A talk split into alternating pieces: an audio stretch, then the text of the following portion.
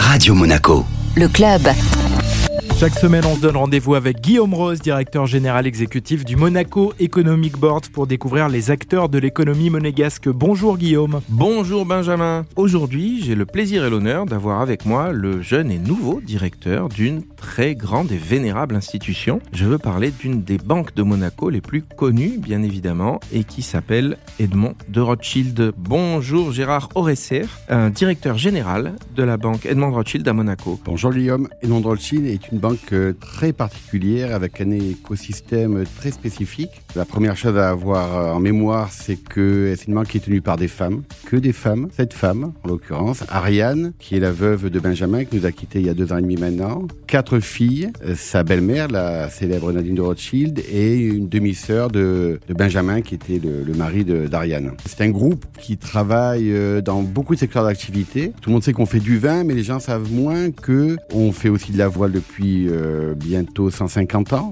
Je crois qu'en 2026, ça fera 150 ans. Et on a le bateau le plus rapide du monde. On a gagné toutes les courses euh, des quatre dernières années, dont la course du Rhum récemment. La famille de, de Rothschild sont les fondateurs de, de la station de Megève, par exemple, et euh, les hôtels euh, qu'on y trouve, euh, le Mont d'Arbois et le Four Seasons, sont, appartiennent au groupe Rothschild. On fait du miel, on fait du fromage, enfin, donc c'est un groupe très très très large. La partie bancaire n'est qu'une des activités de passion. Les Rothschild, c'est une famille de passionnés, une famille séculaire. Hein. Il y a plus de 200 ans que James de Rothschild est arrivé en France et la grande saga familiale n'a fait que se développer depuis.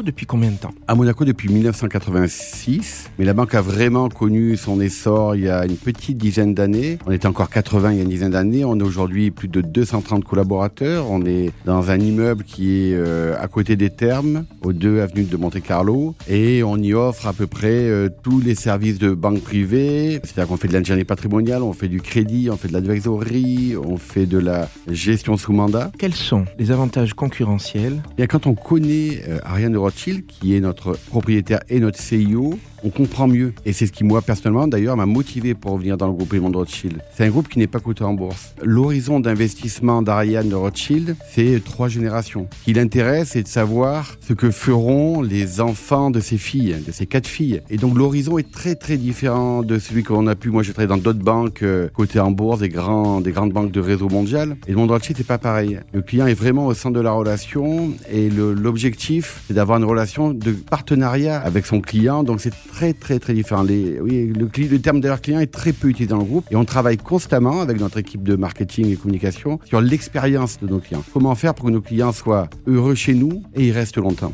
C'est très très particulier comme écosystème. Gérard Oresser, directeur général de la banque Edmond de Rothschild à Monaco. Merci Gérard. Merci Guillaume. Le club Radio Monaco, avec le Monaco Economic Board, accélérateur de votre développement en principauté comme à l'international.